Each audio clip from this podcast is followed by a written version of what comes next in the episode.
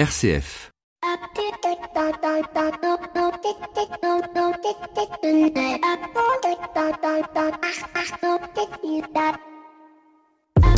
Bonjour à toutes et à tous. Cette semaine s'ouvre le Salon de la radio, un salon qui fête son 16e anniversaire et qui a lieu chaque année dans les derniers jours du mois de janvier.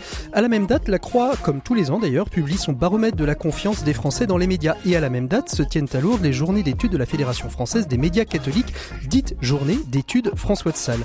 Hasard ou coïncidence que l'ensemble de ces focus médias se produisent tous à la même date. En ce qui concerne le baromètre de la Croix et les journées d'études François de Sales, aucun hasard. En ce qui concerne le Salon de la radio, nous poserons la question à François Querel, peut-être saura-t-il nous répondre. Il est l'un de nos invités. Alors, bien évidemment, vous vous demandez pourquoi Saint-François de Sales et pourquoi euh, le baromètre sur les médias tiennent leur place en cette fin janvier? Eh bien, tout simplement parce que le 24 janvier, c'est la fête de Saint-François de Sales, qui est le patron des journalistes et des écrivains. Et c'est donc tout naturellement que les médias catholiques soulignent d'une manière ou d'une autre l'attachement à leur saint patron. Alors, bien évidemment, vous vous demandez pourquoi Saint-François de Sales est le patron des journalistes. La raison est la suivante. Nommé en 1602 évêque de Genève, il n'entrera jamais dans son diocèse, l'accès lui étant interdit par les calvinistes qui avaient fait de Genève leur Rome à eux. Et nous pouvant accéder directement aux catholiques de Genève, eh bien François de Sales entreprend d'écrire des lettres personnelles aux gens qu'il ne peut atteindre. Il utilise pour cela l'imprimerie et édite périodiquement des textes qui sont ensuite placardés en public et distribués dans les habitations. Ces périodiques sont considérés aujourd'hui comme les premiers journaux catholiques du monde et de fait, il est le saint patron des journalistes. C'est pourquoi il n'y a pas de hasard dans la publication du baromètre de la confiance des médias publié par la Croix et la journée d'études François de Sales. Et d'ailleurs, selon le baromètre, la radio est le média préféré des Français. Qu'en est-il pour le podcast? Bienvenue dans l'écho des solutions. L'écho des solutions. Patrick Longchamp. Voilà, bonjour à toutes et à toutes. Très heureux de vous retrouver cette semaine encore dans l'écho des solutions. J'aurais aimé vous le dire à l'instar des grandes radios nationales que vous êtes de plus en plus nombreux à nous écouter, mais au vu du prix d'un sondage médiamétrie, RCF n'est pas en mesure de vous le dire. Enfin, ce qui est certain, c'est que vous êtes à peu près 600 000 à nous écouter tous les jours et ça, c'est déjà un très grand bonheur. Cette semaine, vous l'aurez compris, nous allons nous intéresser au médium audio et parler de podcast avec nos invités, le podcast prenant une place de plus en plus importante dans la consommation de l'audio et avec nos invités, nous parlerons sous l'angle entrepreneuriat euh, de cette question comment le podcast peut-il être un atout pour les entreprises tant sur le plan de la communication interne que de la communication externe et pour ce faire nous avons trois invités autour de cette table il s'agit de François Querel de la lettre pro de la radio bonjour François Bonjour. Merci beaucoup d'être avec nous. Claude Péchard de Media Meeting. Bonjour Claude. Bonjour. Et puis euh, Guillaume de Rachinois de l'agence audio Moustique. Bonjour. Bonjour. Merci à tous les trois d'être là. On vous retrouvera dans la deuxième partie euh, de, de, cette émission. Nos 7 minutes pour changer le monde nous feront rester d'ailleurs dans la même thématique puisque nous serons au téléphone avec Nilou Soyeux qui est la déléguée générale de la Fondation France Télévisions et à l'origine de la nouvelle Fondation des médias pour les jeunes. Nous la retrouverons donc en fin d'émission. Et puis bien évidemment nos experts comme les envahisseurs sont parmi nous et, sont, et, et se sont remis de leur euh, folle chronique de la semaine dernière. Mais nous commençons tout de suite avec notre invité écho de cette semaine. Il s'agit de Guillaume Rotti, qui est le porte-parole de la Commission européenne en France. Avec lui, nous abordons la question du pacte vert et de son financement.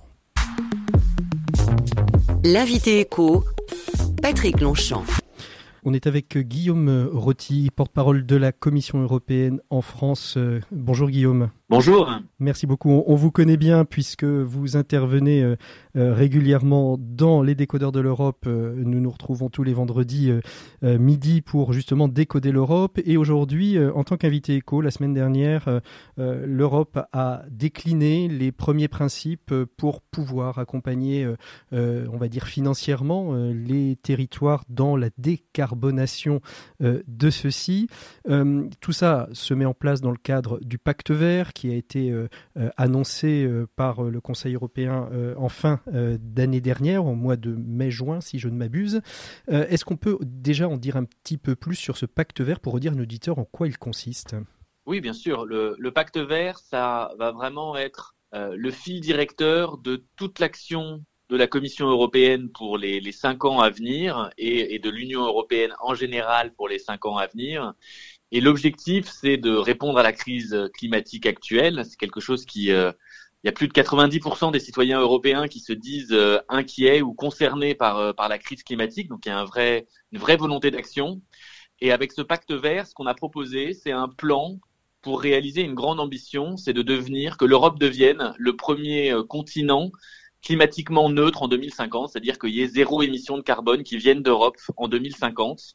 Donc on a fixé cette ambition-là et petit à petit, au cours du mmh. mandat euh, de, de, de, la commission von der Leyen, on va décliner toutes les actions euh, dans tous les domaines, énergie, transport, qui vont nous permettre de réaliser cet objectif. Alors un, véritable, une véritable ambition, hein, puisque euh, beaucoup d'économies euh, locales, régionales, sont parfois complètement dépendantes de, de, justement de cette économie carbonée. Comment justement l'Europe va-t-elle accompagner ces territoires très spécifiques en fait? Alors on, déjà, je voudrais mentionner que c'est une grande ambition, mais pour nous, c'est aussi une stratégie de croissance, c'est-à-dire qu'on ne voit pas ça comme euh, quelque chose de, de, punitif ou de négatif, on voit ça au contraire comme une opportunité pour euh, créer des nouveaux types d'activités en Europe, particulièrement sur ces territoires qui sont aujourd'hui euh, très dépendants euh, au charbon ou à des industries très polluantes.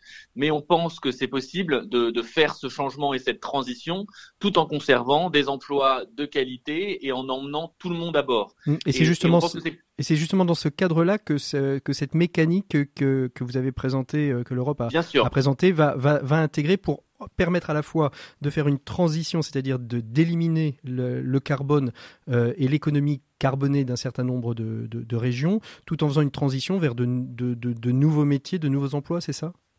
C'est ça. Donc on a on, a bien conscience qu'il y a certaines régions en Europe où euh, le défi est, est, vraiment très important. Toutes ces régions où euh, l'activité économique et les, les bassins d'emploi euh, dépendent essentiellement de, de l'extraction de charbon dans des mines, par exemple, euh, celles-là, il va falloir faire un effort supplémentaire et il va falloir être solidaire au niveau européen pour aider ces territoires à se réinventer. Mmh et donc pour ça, on a proposé la semaine dernière un nouveau fonds européen qu'on a appelé le, le Fonds européen pour une transition juste, qui va justement mobiliser des moyens supplémentaires dans le budget européen, donc euh, plus de 7,5 milliards d'euros, on a identifié sur, euh, sur les sept ans à venir, pour aider ces régions à euh, développer de nouvelles activités économiques, à se mhm. diversifier, pour reformer euh, les salariés et euh, les gens qui travaillent dans ces régions pour leur, leur donner des nouvelles compétences pour qu'ils puissent justement euh, travailler dans des nouveaux secteurs.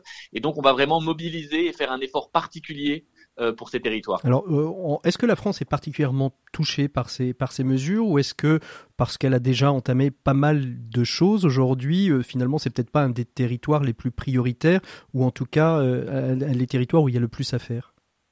Alors au niveau national, effectivement, euh, la France n'est pas forcément le premier pays auquel on pense. C'est sûr qu'on on aura plutôt tendance à se dire que euh, dans les pays de l'Est où euh, l'énergie et l'approvisionnement énergétique est très dépendant aux mines de charbon, ça va être beaucoup plus important l'effort à faire. Mais là, une des nouveautés qu'on a euh, on a mis en œuvre dans cette proposition, c'est d'aller à un niveau de territoire assez fin, donc d'aller d'aller regarder comment ça se passe au niveau du département. On essaye vraiment de regarder les bassins d'emploi et de mhm. regarder là où il va y avoir des, des difficultés euh, territoriales importantes. Et donc en France, il y a des territoires euh, qui sont euh, qui seront concernés par ce fonds. On a déjà plus ou moins réfléchi à une, allocation pour l'ensemble euh, de, la France qui serait aux alentours de, de 400 millions d'euros pour aider certaines régions spécifiques, mais on est encore dans le travail d'identifier avec chacun des pays quelles sont les régions, départements, euh, alors pas jusqu'à la commune, mais quels sont le, les territoires qui pourront bénéficier de, de, de, ce soutien supplémentaire. Mmh. Alors justement, tout ça, ça va être, ça va être fait. Il y aura, il y aura des critères. Comment est-ce qu'un territoire, euh, vous parliez des pays de l'est, est-ce que des territoires comme la Pologne, qu'on sait assez réticents à tout ce qui est euh, euh déploiement d'une euh, politique climatique positive, est-ce qu'il y y a une force de, de contrainte vis-à-vis de, de, ces pays si on veut pouvoir atteindre l'objectif, l'ambition 2050 d'une Europe neutre en carbone, il va falloir aussi que ceux qui sont le les, plus réticents euh, puissent rentrer aussi dans la démarche Alors, il y a un peu deux niveaux différents dans, dans, votre question. Il y a bien sûr un travail important euh, politique au niveau des États membres euh, à faire pour que tout le monde s'engage vers cet objectif de neutralité carbone en 2050. C'est quasiment déjà le cas au, Conseil européen, donc qui rassemble l'ensemble des, chefs d'État des pays de l'Union européenne en décembre. Il y avait un, accord quasi unanime. Seule la Pologne n'a pas signé à 100% euh, cette ambition et, et, on pense que on va arriver à mobiliser tout le monde vers cet objectif et c'est pour ça que la Commission porte très fort ce, ce, pacte vert. Après, il y a une autre question du est-ce que au niveau des territoires, on va lier les financements euh, tels que ceux pour la transition juste à des objectifs et des engagements je le présenterai pas exactement comme ça. En revanche, ce qui est clair, c'est qu'on veut que cet argent soit utilisé avec avec une stratégie et avec euh, une idée derrière la tête entre guillemets. Donc, on va demander à chacun des territoires qui pourraient bénéficier euh, de ce soutien supplémentaire d'avoir une stratégie. Alors, on a appelé ça un, plan territorial mhm. pour vraiment se dire, ben voilà, comment je vais utiliser cet argent, qu'est-ce que je vais en faire, type de nouvelle activité je vais essayer euh, de promouvoir sur mon territoire, quel type de formation je vais offrir aux gens qui habitent euh, dans ma commune ou mon département ou ma région. Et donc, qu'on est qu'on soit bien sûr que l'argent qu'on mobilise il soit utilisé avec euh, des objectifs clairs mmh. euh, en tête. Mmh. Dernière question, et euh, on arrive au bout de ces 7 minutes, Guillaume Rotti. Dernière question, à partir de quand tout ça va être déployé? Aujourd'hui, vous avez fait l'annonce. Quand est-ce que les territoires commencent à se saisir de ces questions? Les premiers financements peuvent arriver quand? Alors, le, le, financement pour une transition juste ciblée sur ces territoires qui ont le plus de difficultés, ça fait partie d'un plus grand plan d'investissement pour le pacte vert européen où il y a plein de canaux différents pour les entreprises, les territoires, euh, les régions. Et, donc, toute cette mécanique-là, euh, nous, elle est déjà en, œuvre pour partie, mais elle sera vraiment euh, accessible aux différents acteurs à partir de 2021, tout simplement parce qu'en 2021, c'est là où on aura le nouveau budget européen qui sera opérationnel mhm. et l'ensemble de ces financements rentrent dans le cadre de ce nouveau budget européen. Donc, on va travailler cette année de manière très intense pour tout préparer, pour qu'on soit prêt euh, à dépenser euh, les premiers euros de manière euh, efficace tout début 2021. Merci beaucoup Guillaume Rotti d'avoir été notre invité écho de cette semaine. On se retrouve d'ici quelques instants avec nos experts dans l'écho des solutions. Merci beaucoup Guillaume, à bientôt. Merci à vous. L'écho des solutions, les experts. Voilà, comme chaque semaine, on les retrouve, ils sont là tous les deux, Flavie Depré, Maxime Dupont, pour la chronique, leur chronique expert. Flavie, on parle de quoi aujourd'hui? On parle de la rue. Et Maxime? Comment apprenons-nous? Alors, parlons de la rue. Ah, parlons de la rue. Vous avez quatre heures. Parlons de la rue. Euh, non, moi, alors c'est mon marronnier. Hein. depuis le temps que je suis là, je pense que chaque hiver, je ressors mon petit sujet. Oui, avec, euh, avec un petit angle féministe souvent d'ailleurs. Et alors, et cette année, on ne change pas. Voilà, on ne change pas, une équipe qui gagne. Donc, euh, euh, mois de fin, de fin janvier, on est. Euh... J'appelle à la, à la vigilance, mais en même temps à la simplicité. C'est-à-dire que aider les gens dans la rue, c'est compliqué, parce qu'il y en a de plus en plus et qu'il fait froid. Mais il y a des choses aussi simples. Il y a des dons.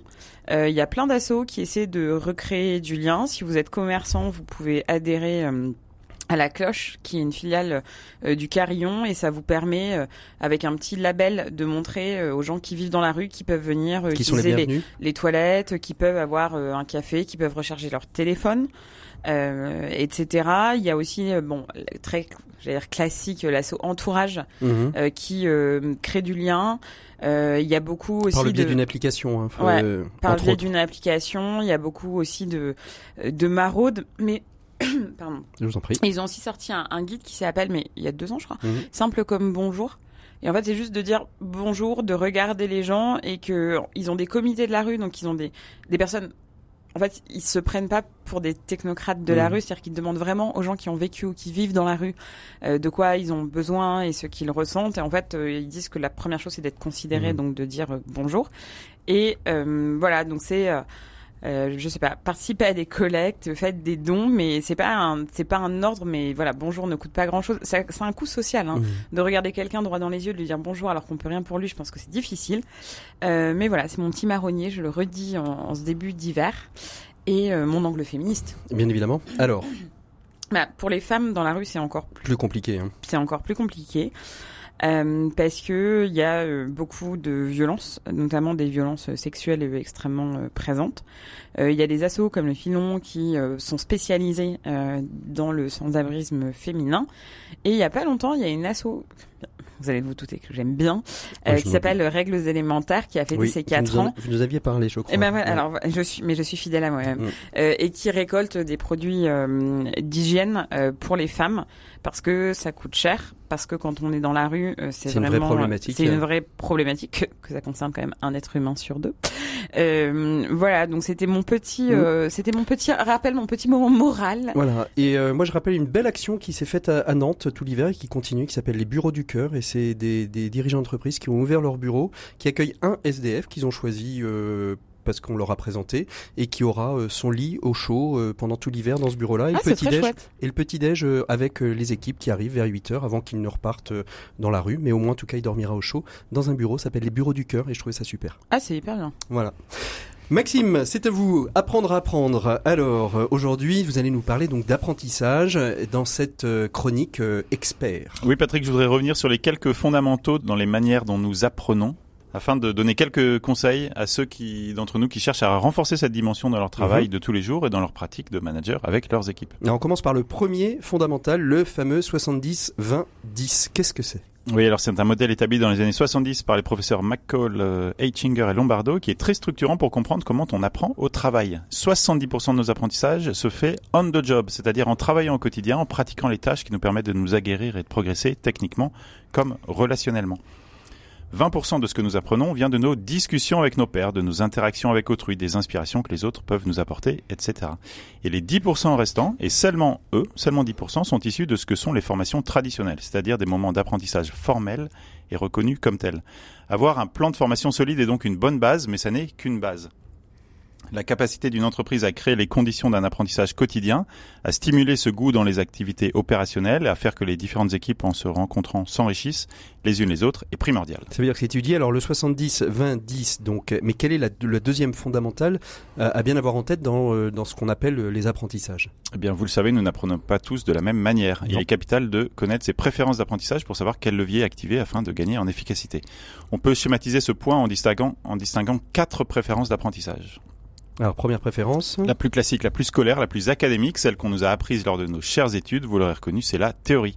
Celle qui s'apprenait dans les livres, qui se découvre maintenant dans d'autres supports comme les MOOC ou les tutos. Oui, les tutos. Eh oui, chacun a son tuto. Ouais, et c'est sans doute la préférence la plus facile à alimenter pour le manager qui pourra conseiller différents formats de contenu adaptés. Deuxième mode d'apprentissage, Maxime? L'apprentissage par l'observation et la copie. Ceux pour qui l'imitation est un puissant moteur d'apprentissage chercheront des collaborateurs de l'entreprise ou en dehors qui sauront leur montrer comment faire et les pousser à s'inspirer d'eux. Et on passe au troisième mode d'apprentissage qui est l'expérimentation.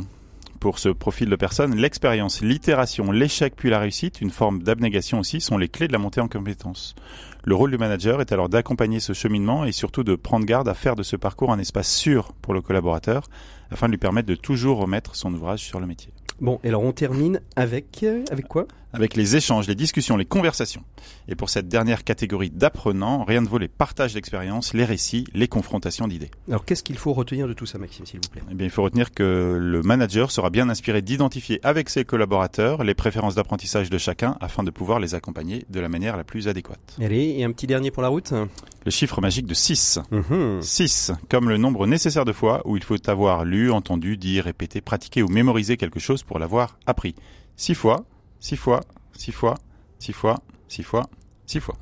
Six fois. Oui, merci Maxime, c'est clair. Je vous le dis, la semaine prochaine, nous, on se retrouve tout de suite euh, après cette petite virgule pour ouvrir notre dossier de l'écho des solutions. L'écho des solutions. Patrick Longchamp. Et voilà, il est donc temps de l'ouvrir, ce fameux dossier de l'écho des solutions. Et cette semaine, avec nos invités, nous allons donc parler du podcast. Le podcast étant un, de ces nouveaux moyens de consommation de l'audio que nos cousins québécois appellent joliment la balado-diffusion. Mais qu'est-ce que le podcast? Est-ce qu'il peut être un atout euh, pour les entreprises? Est-ce qu'il ne l'était pas Est-ce qu'il ne l'était déjà pas? Excusez-moi, j'en bafouille.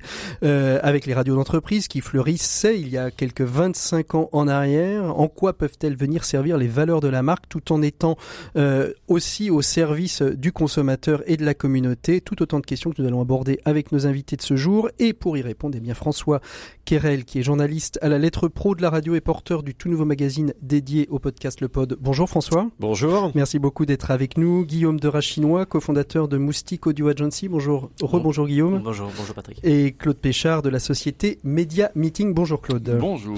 Alors merci donc à tous les trois. Je vais commencer avec vous euh, François Kérel. Le podcast, ça, remonte à quand et quand est-ce qu'on voit émerger cette nouvelle manière finalement de consommer l'audio?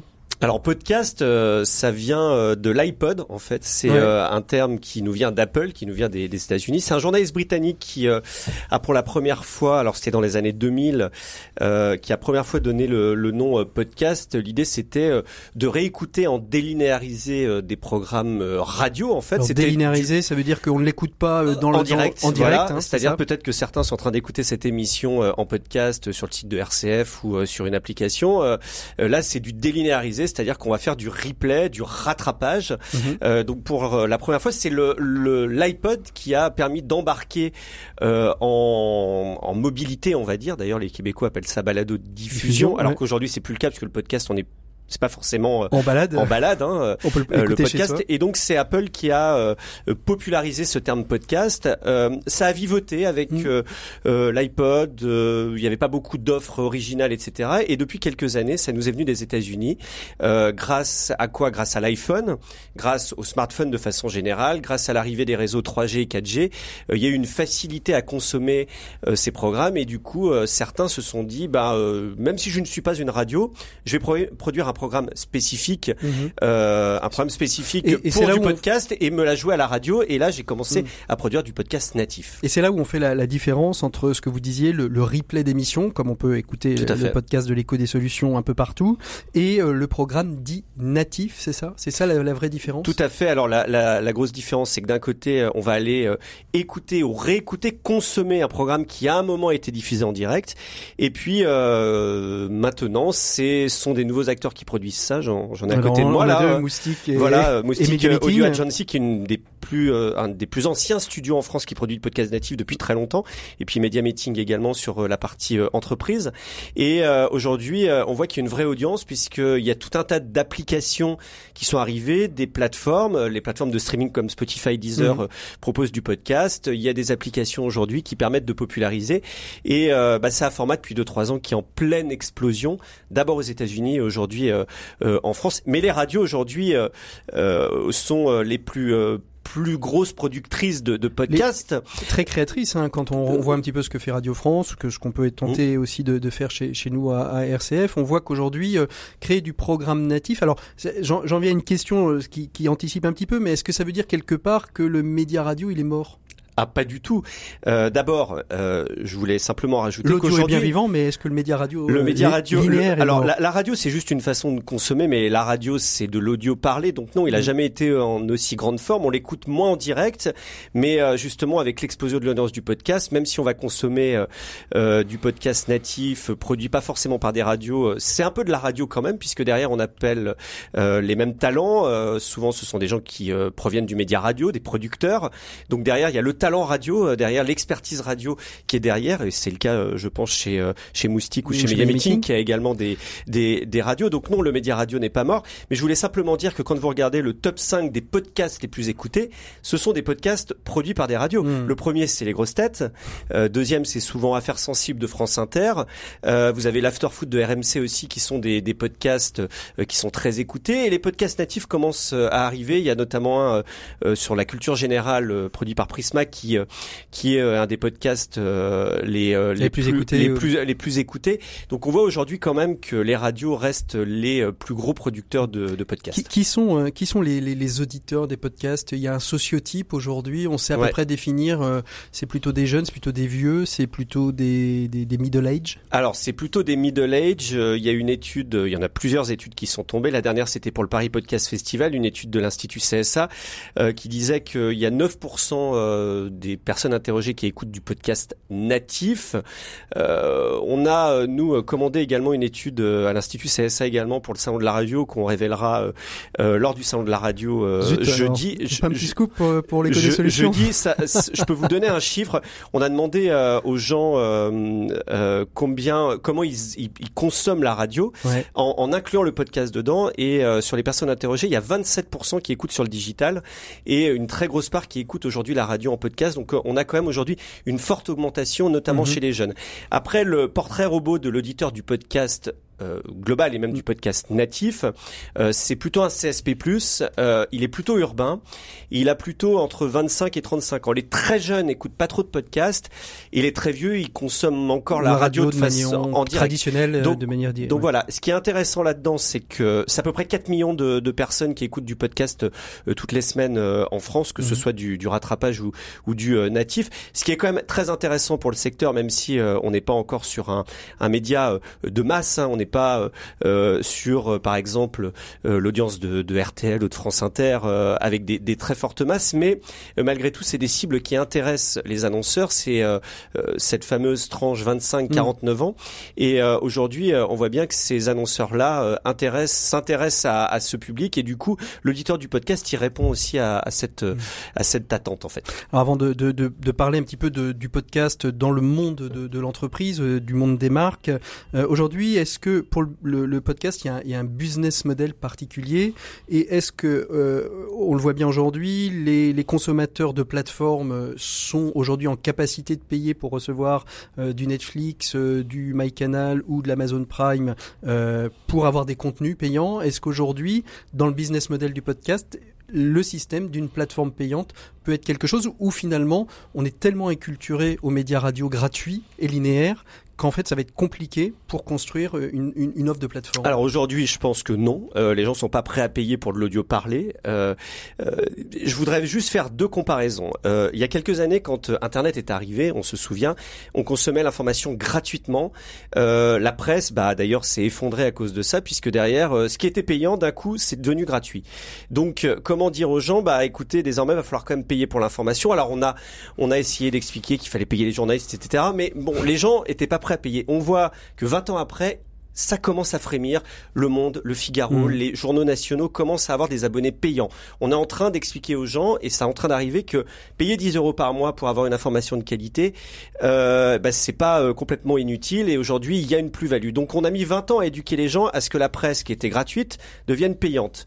Sur de la vidéo, euh, sur la musique et la vidéo, la musique également, euh, avant que Spotify et Deezer commencent à engranger des abonnés payants, il y a eu 20 années de piratage derrière où derrière on n'avait plus l'habitude de payer la musique. Il n'y avait pas d'offre particulière. Alors, on piratait, mais il n'y avait pas d'offre. Il y avait euh, certainement pas d'offre, mais en tout cas Deezer, ça fait euh, plus de dix ans que ça existe. Euh, euh, Aujourd'hui, il commence un peu à gagner d'argent, euh, mm. mais parce que les gens n'avaient plus l'habitude de payer. Pour l'audio parler, on en est au tout début de l'histoire, et avant que les gens et envie de payer, il va falloir qu'il y ait une grosse capacité d'éducation. Donc toute cette et quelque part ils le font déjà un petit peu quand ils vont apprendre leur abonnement à Deezer ou à Spotify. Mais la musique. Commencent, ouais, mais c'est on commence, ils se commencent des belles plateformes de podcast aussi. Donc je pense que ce que propose par exemple euh, Magellan euh, avec du contenu payant ou encore euh, Cybelle, Cybelle, euh, c'est très bien parce que ça va commencer à éduquer hmm. les gens en disant bah voilà sur du contenu avec de la plus-value, euh, bah y a ça vaut ça vaut la peine de payer, hmm. mais il y a encore beaucoup de chemin à faire. Allez Guillaume, euh, vous vouliez réagir juste, euh, on a un exemple probant de, de, de plateforme qui n'a pas fonctionné euh, euh, au regret, au Boxon. Hein, c'était c'était une, c'était un modèle trop tôt, trop tôt, trop tôt. Et pourtant, il y avait toute l'audience, toute la communauté de Pascal Clark derrière. Mm, mm, on mm. aurait pu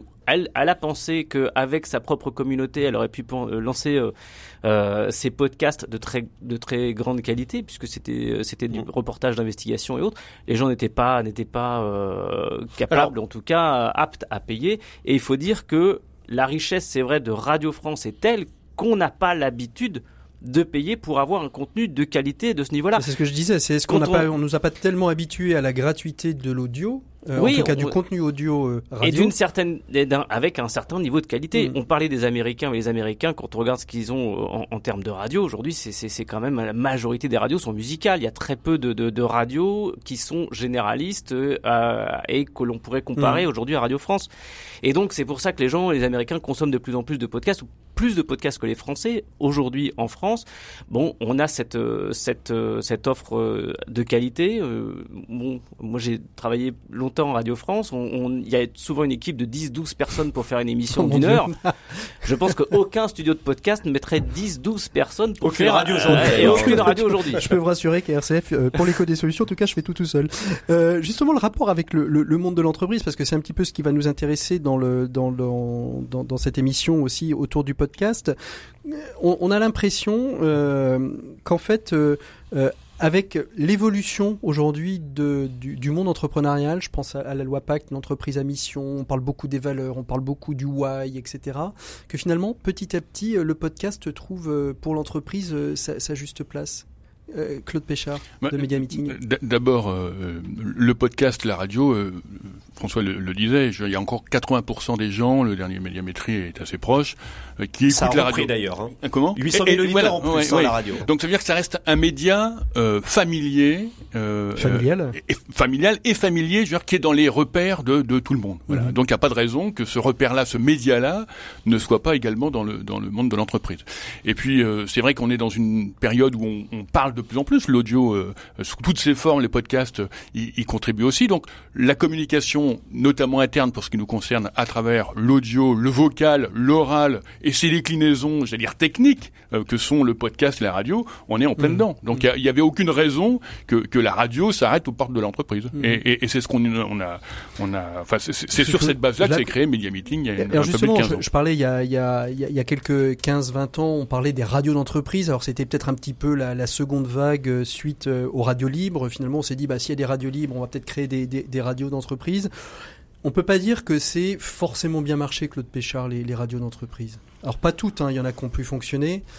Alors, ça n'a pas été quelque chose qui. Euh, le, terme radio d'entreprise, c'est un peu comme podcast, c'est un peu un mot valise. Hein. Le mmh. podcast, c'est un peu tout et enfin, je vais pas dire tout et n'importe quoi, mais c'est tout, tout type de format. Et, le, concept de radio d'entreprise, en tout cas tel qu'on le, pratique depuis une quinzaine d'années, un peu plus à Media Meeting, c'est autant le, programme en continu, 24-24, que des émissions d'une heure sous une forme interactive, avec euh, sur sur sur des modèles de d'émissions de, de, qu'on peut entendre sur des radios généralistes. Ça peut être des, des flashs d'infos euh, diffusés sur l'intranet, euh, autrefois sur du téléphone, aujourd'hui sur l'intranet ou, ou, ou d'autres, ou sur des applis, puisque on a développé nous aussi à, à Media Meeting, je crois que c'est une, une, de nos spécificités, une plateforme spécifique, une plateforme de podcast euh, privé spécifique dédiée euh, à l'entreprise, avec ce qui permet aussi d'ailleurs de mesures d'audience et de performance. Euh. Donc là, on est sur de la, de la communication interne de l'entreprise ou sur la communication externe? On est bien sur la communication interne de l'entreprise.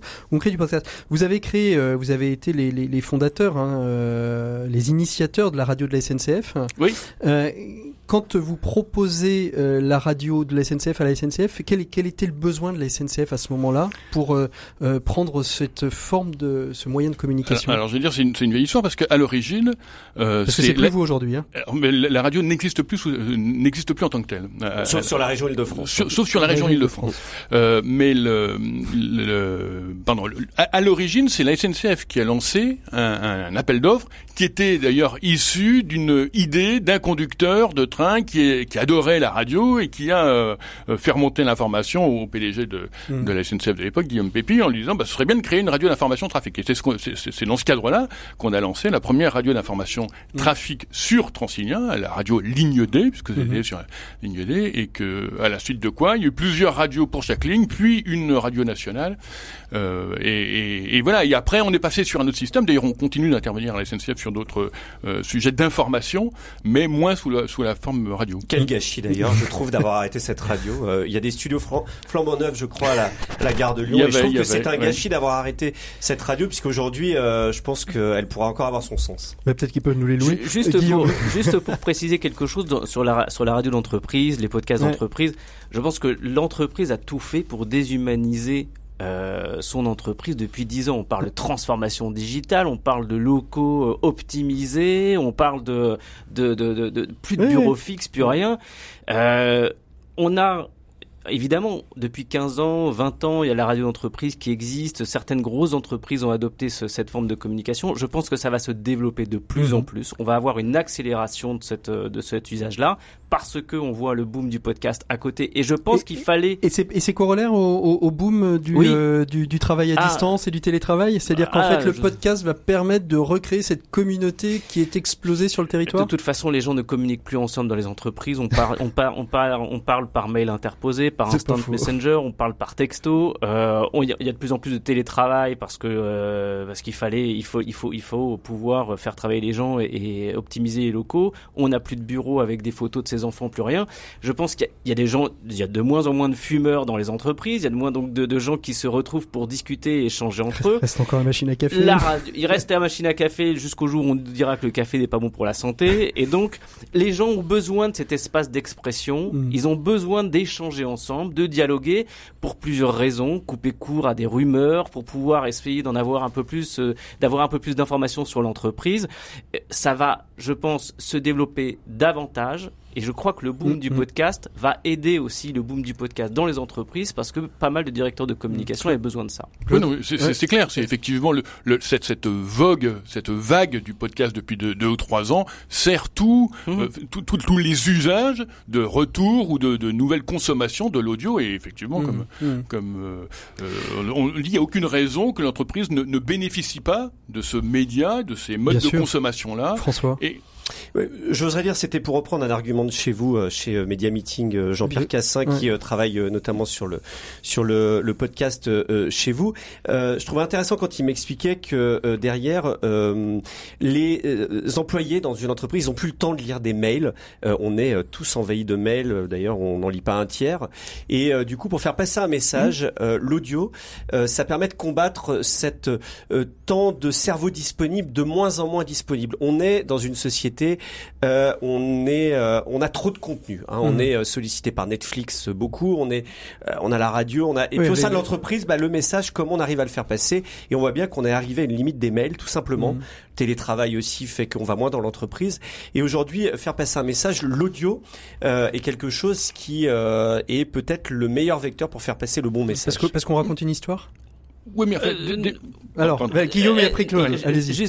C'est très intéressant cette, ce temps de cerveau disponible, surtout qu'il nous a permis, dans, dans une très grande entreprise qui mm. fabrique des pneus, euh, ça nous a aussi permis de, euh, de contourner euh, un argument euh, de, syndicats en fait, euh, parce que les syndicats étaient là pour préserver justement euh, le, nombre d'informations que les collaborateurs recevaient, et donc ils calculaient en pourcentage. Et, un jour, la, directrice de la communication m'a dit oui, mais les syndicats nous ont dit qu'ils avaient été à 110% de capacité de réception de messages entre les mails, les affichages.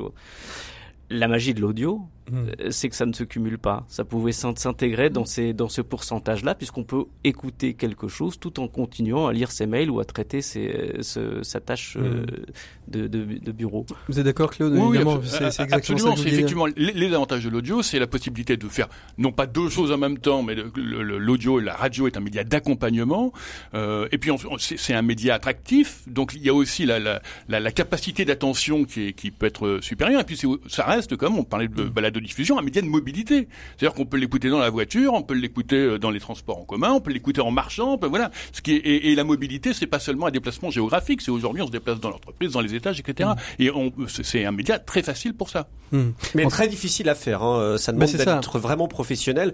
Euh, mais c'est ça. C'est quoi les qualités d'un bon podcast ah Comment comment on pourrait le définir je vais, je vais, je vais demander à, à, aux spécialistes qui sont à côté. En tout cas, moi, en tant qu'observateur du, du secteur, un bon podcast, c'est un podcast qui raconte une vraie histoire, je pense, euh, qui fait des vrais choix euh, et qui euh, va travailler sur la qualité du son, l'expérience sonore. C'est quelque chose d'extrêmement important. C'est-à-dire que euh, moi, des fois, j'écoute des podcasts et bah la qualité sonore, elle est pourrie. Mhm. Et je trouve que le sujet est bon et euh, bah, malheureusement derrière, il n'y a pas eu un vrai travail sur l'expérience sonore.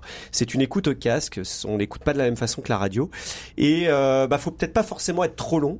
Euh, Alors c'est ça, c'est la question parce qu'il y en a qui disent euh, il faut des formats longs. Euh, bah, justement, le podcast c'est lieu de l'expression. Il faut 1h15, 1h20 et d'autres diront euh, un quart d'heure, euh, 10 minutes, 5 minutes. Il faut combattre, il faut combattre l'ennui. Hein. Ça peut être chiant en 10 minutes et passionnant en une heure et demie. en, en, une heure et demie, moi je trouve que la, la, pas, la, la, bonne la bonne durée c'est entre 15 et 20 minutes, je trouve, parce que malgré tout on n'a pas forcément beaucoup de temps. Mm. Et quand on reprend un peu les podcasts qui fonctionnent aujourd'hui, les podcasts natifs, hein, je pense par exemple à la story des échos, à Code mm, Source du mm, Parisien, mm. Euh, qui sont des podcasts natifs qui reprennent des modèles américains comme The Daily, qui est le l'un des premiers podcasts les plus écoutés au monde, qui est produit par le New York Times. on est sur ces durées-là entre 15 et 20 minutes. Mhm. Guillaume, on, a parlé de la, communication des entreprises, de la communication interne. On voit comment elle peut servir l'entreprise pour permettre de faire passer un certain nombre de messages. Mais qu'en est-il de la marque on a, on a le sentiment, et c'est un peu ce que vous faites euh, vous chez Moustique, on appelle ça le, le brand content, c'est-à-dire comment on arrive à, à, communiquer sur la marque. Et je disais euh, au début de l'émission que tout ce qui était euh, culture des valeurs, qui, qui prend de plus en plus de place aujourd'hui dans la communication des entreprises, était peut-être aussi un moyen, parce ça permettait de relier la marque plutôt que le produit à une communauté de valeurs. Oui, je pense que dans les, enfin pour les marques, euh, on arrive à une, satira, une saturation, de, de, de l'image. Euh, on a eu, euh, on a eu beaucoup beaucoup de vidéos quand euh, sont sorties les plateformes comme YouTube. Donc tout le monde voulait faire ses vidéos euh, sur YouTube, Dailymotion, Vimeo, etc. Donc tout le monde voulait avoir sa chaîne vidéo. Aujourd'hui, bah, les plateformes ont évolué. Deezer, Spotify sont arrivés, Apple Podcast sont arrivés. Donc ça crée évidemment une, un nouveau territoire à préempter sauf qu'il n'y a pas d'image. Alors, euh, c'est perturbant pour, pour une marque qui doit vendre un produit. On, on, serait tenté de dire, bah, il faut absolument montrer mon téléphone, il faut montrer ma paire de baskets. Et... Or, je crois que sur le podcast, on est sur une autre approche de, de la communication, on est sur de l'engagement, on est sur de, de, la communauté. Et donc pour animer cette communauté, on n'a pas besoin de montrer une paire de mmh. baskets, on a juste besoin de dire on, on, on va vous faire vivre une expérience, des sensations nouvelles, et on va vous permettre de vous, de, de, de vous connecter entre vous euh, pour pouvoir vivre et faire vivre la marque. Et, et ce qui est très intéressant, je trouve, euh, je me trompe peut-être, hein, mais dans, dans justement dans cette manière de communiquer sur les valeurs, sur la marque, sur l'affaire de vivre expérience, c'est qu'on réconcilie ou on pourrait réconcilier euh, deux métiers qui s'opposaient, qui est la communication et le journalisme. Parce qu'à partir du moment où on a porté un cadre de valeurs, est-ce que finalement on laisse pas toute la liberté aux journalistes. On a posé une, charte éditoriale et on laisse la liberté aux journalistes de vraiment faire un travail de fond parce que finalement on a posé un cadre qui est centré sur les valeurs et pas sur de la communication produit. Alors quand vous parlez de journalisme, vous parlez de fond et vous parlez d'expertise. C'est-à-dire que pour nous c'est essentiel quand on fait un, un, un podcast de marque. Euh, souvent les marques viennent nous voir en disant nous, on voudrait être les premiers à, à, à, à, être sur le podcast. Du coup on se dit mais qu'est-ce que vous voulez raconter? Quel message vous voulez euh, faire passer?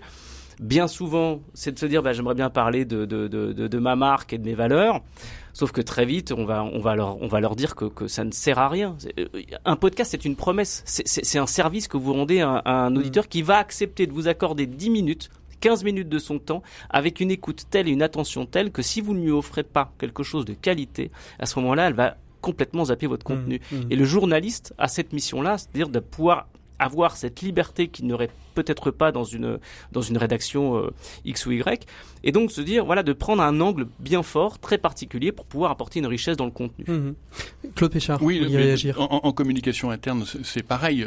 Euh, la qualité d'un podcast, c'est bien sûr l'expérience euh, sonore, mais, mais c'est aussi le contenu. Je veux dire qu'en communication interne, on travaille avec les directions de communication sur quel message on veut passer et comment on le fait passer, avec quel type de témoignage, quel partage d'expérience. Il y a un travail éditorial qui est essentiel mmh. euh, pour aller chercher les auditeurs et pour que les auditeurs écoutent la totalité, même sur 15-20 minutes. Hein, c'est difficile de tenir avec du contenu intéressant et qui va qui, va retenir l'attention des, des, des, collaborateurs. 20 minutes, c'est un, un, un, vrai boulot effectivement de journaliste ou, ou éditorial au sens large en mmh. tout cas. François, la capacité du podcast aujourd'hui en 2019-2020 et j'ai des professionnels autour de la table, c'est de sortir euh, une chose que j'avais lue, je ne sais pas qui appartient à cette punchline. Euh, souvent le podcast ces dernières années, c'était soit euh, euh, quatre personnes bourrées autour d'une table en train de débattre, soit la lecture d'une page Wikipédia.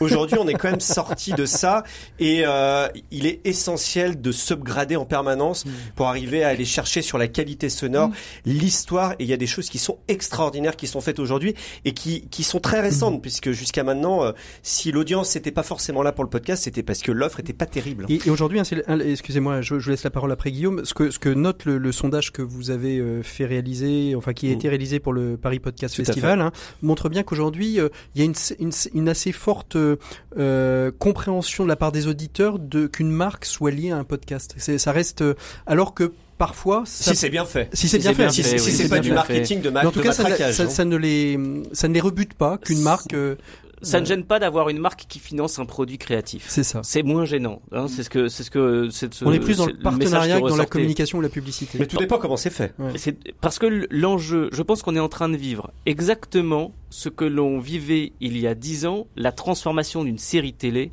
Mm. On était passé de Magnum, Dynasty ou Dallas à l'arrivée de 24 heures. Mm. Et, et, toutes ces séries qui ont complètement transformé la manière de regarder une série à la télévision. Aujourd'hui, on a une manière d'écouter des émissions de radio, souvent des talks, souvent des reportages.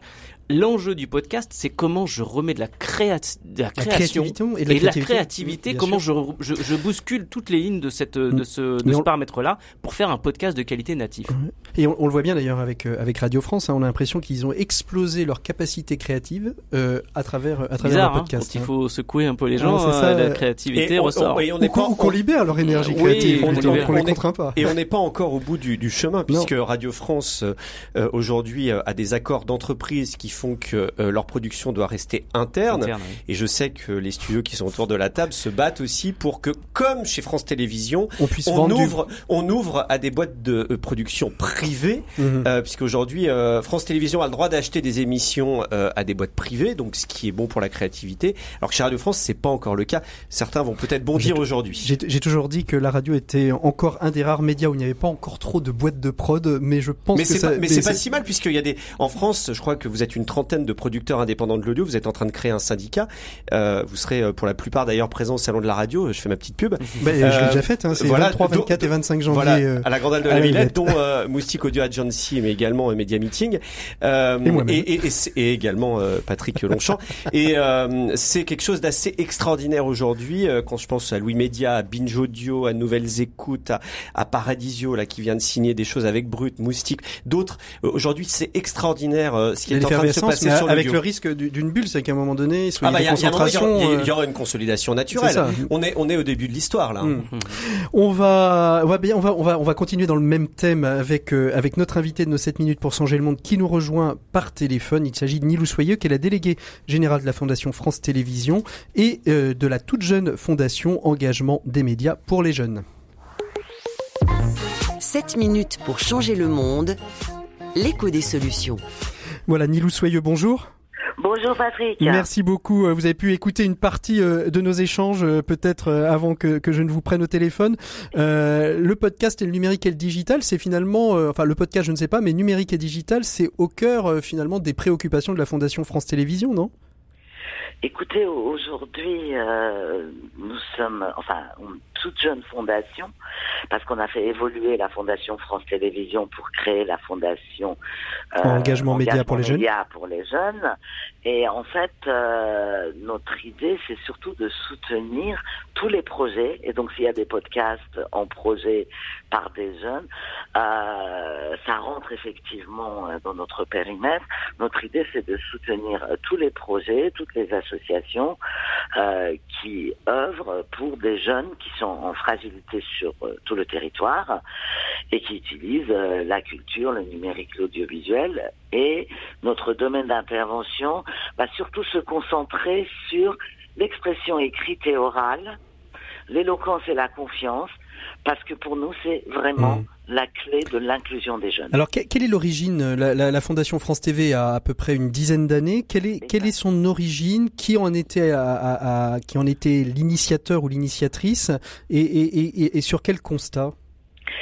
Écoutez, euh, je, je, je, sais que ça a été lancé à l'époque de Patrick de Carolis, cette fondation. Et euh, effectivement, euh, c'était pour avoir une fondation entreprise. Euh, vous savez, les médias, notamment les médias de service public, se sont engagés très tôt dans la vie de la cité des citoyens. Vous savez, donc c'était vraiment un besoin d'engagement au départ. Et ce besoin d'engagement se ressent auprès de nos salariés. Vous savez, les, les, les gens qui travaillent dans les médias observent la société, donc ils ont vraiment envie de s'engager. Avoir une fondation d'entreprise, ça semblait naturel à, cette époque. Et en gros, la, la Fondation France Télévisions a toujours eu euh, à cœur de soutenir les publics empêchés en général, que ce mhm. soit des, des, handicapés, des gens qui n'ont pas accès euh, euh, à la culture, ou voilà.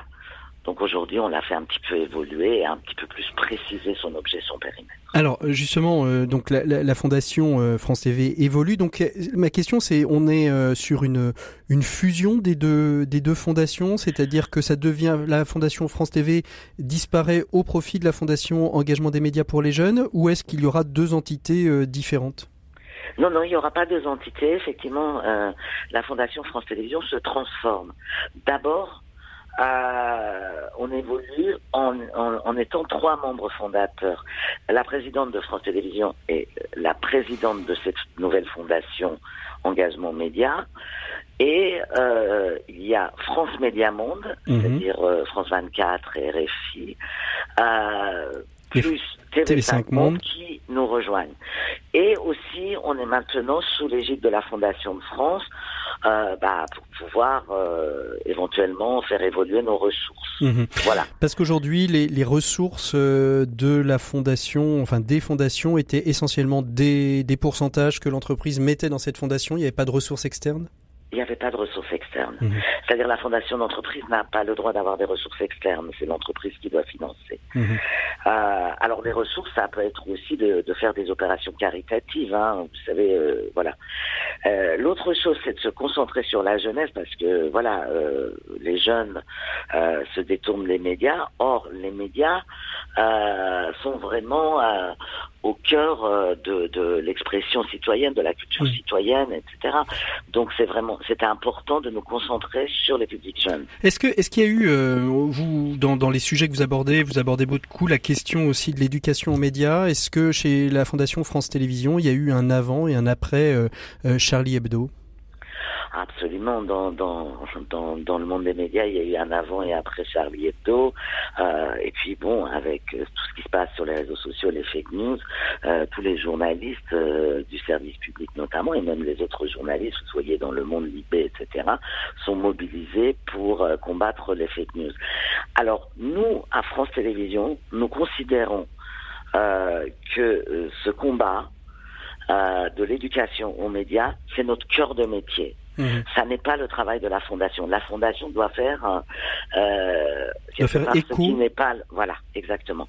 Donc nous, on soutient, vous savez, par exemple, tous les, ateliers de prise de parole, de coaching des jeunes, euh, euh ou bien des jeunes euh, qui sont bien sûr dans les euh, dans les banlieues, mais aussi dans la ruralité, qui sont mhm. très isolés et entre guillemets n'ont pas toujours droit à la parole comme ceux qui sont au centre des grandes agglomérations. La, la, la fondation, euh, souvent, euh, la fondation d'entreprise est souvent regardée comme la cinquième roue du carrosse, euh, un, un, lieu un peu de défiscalisation qui permet. Est-ce qu'aujourd'hui il y a une vraie, une vraie pertinence entre la fondation et France Télévisions? Est-ce qu'il y a un, un, travail en commun qui est fait de manière, de manière serein Alors, on, on, on, commence de plus en plus à créer un cercle vertueux entre le travail de la fondation, la RSE, les ressources humaines, euh, notre entité France TV. Éducation et ce qui se passe à l'antenne. Euh, donc nous, par exemple, quand on est dans une fondation, il y a des courts métrages, bah, on les présente à l'antenne. À, un moment donné, on fait rencontrer des associations mmh. avec les gens qui travaillent à la télé pour savoir c'est qu'est-ce que les associations Vivent un petit peu. Des, mmh. des, médias. Un peu, un peu comme l'a fait TF1 Initiative euh, quand ils ont regroupé leur, euh, leurs différentes entités au, au sein d'une seule et même structure, justement pour rendre cohérent la fondation, la RSE et les programmes? Alors eux, ils l'ont regroupé. Nous, on n'est pas pas encore à ce niveau-là. Non, non, non, mais en fait, nous, à France Télé, notre approche, ça n'est pas de rapprocher des structures, mais de créer un cercle vertueux, naturel. Voilà. France, euh, la Fondation Engagement Média pour les jeunes, quel, euh, quel premier axe vous allez développer? Et on va, c'est notre dernière question. Voilà, c'est surtout euh, l'expression écrite et orale. Qui sera... donc c'est la confiance, oui, parce que pour nous, c'est le, le facteur clé de l'inclusion mhm. dans la vie de la cité. La lutte contre l'électrisme qui met très cher. Merci beaucoup Nili Soyeux d'avoir été notre invité de ces 7 minutes pour changer le monde. On vous souhaite plein de belles choses avec la Fondation. J'espère qu'on vous retrouvera euh, incessamment sous peu dans l'écho des solutions. Nous on se retrouve tout de suite pour clore cet écho des solutions. RCF, l'écho des solutions. Voilà, euh, les fondations d'entreprise, euh, surtout dans les médias, on, sent qu'elles elles bougent de plus en plus sur ces questions-là. Hein. François? Euh, oui, non, vous avez.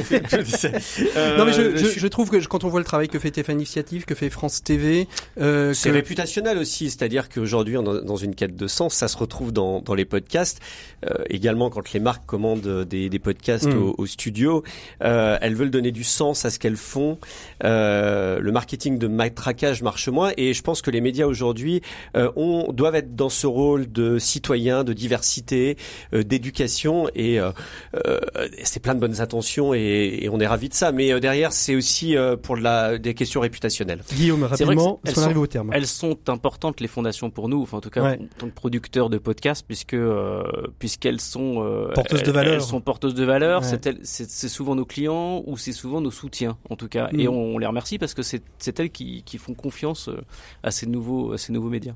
oui, elles se tournent de plus en plus. Non, mais elles se tournent de plus en plus vers les podcasts. Nous, on a produit euh, récemment le podcast du Téléthon, par exemple. Typiquement, on ça, est, ça, ça, prouve que c'est un média qui touche de plus en plus de gens. Allez, le podcast, c'est formidable. Merci à toutes et à tous. Vous pouvez bien, sûr nous retrouver en podcast hein, sur toutes les grandes plateformes et sur rcf.fr bien évidemment. Si vous savez pas quoi faire en fin de semaine, vous pouvez aller au salon de la radio. Vous allez voir, c'est passionnant. Il y a plein de conférences justement sur même si vous savez quoi faire. Et même si vous savez quoi faire. À partir de jeudi. à partir de jeudi. Allez, bonne écoute des programmes de RCF. On se retrouve la semaine prochaine. Et normalement, si tout va bien, c'est un presse club des solutions la semaine prochaine. À bientôt. Au revoir.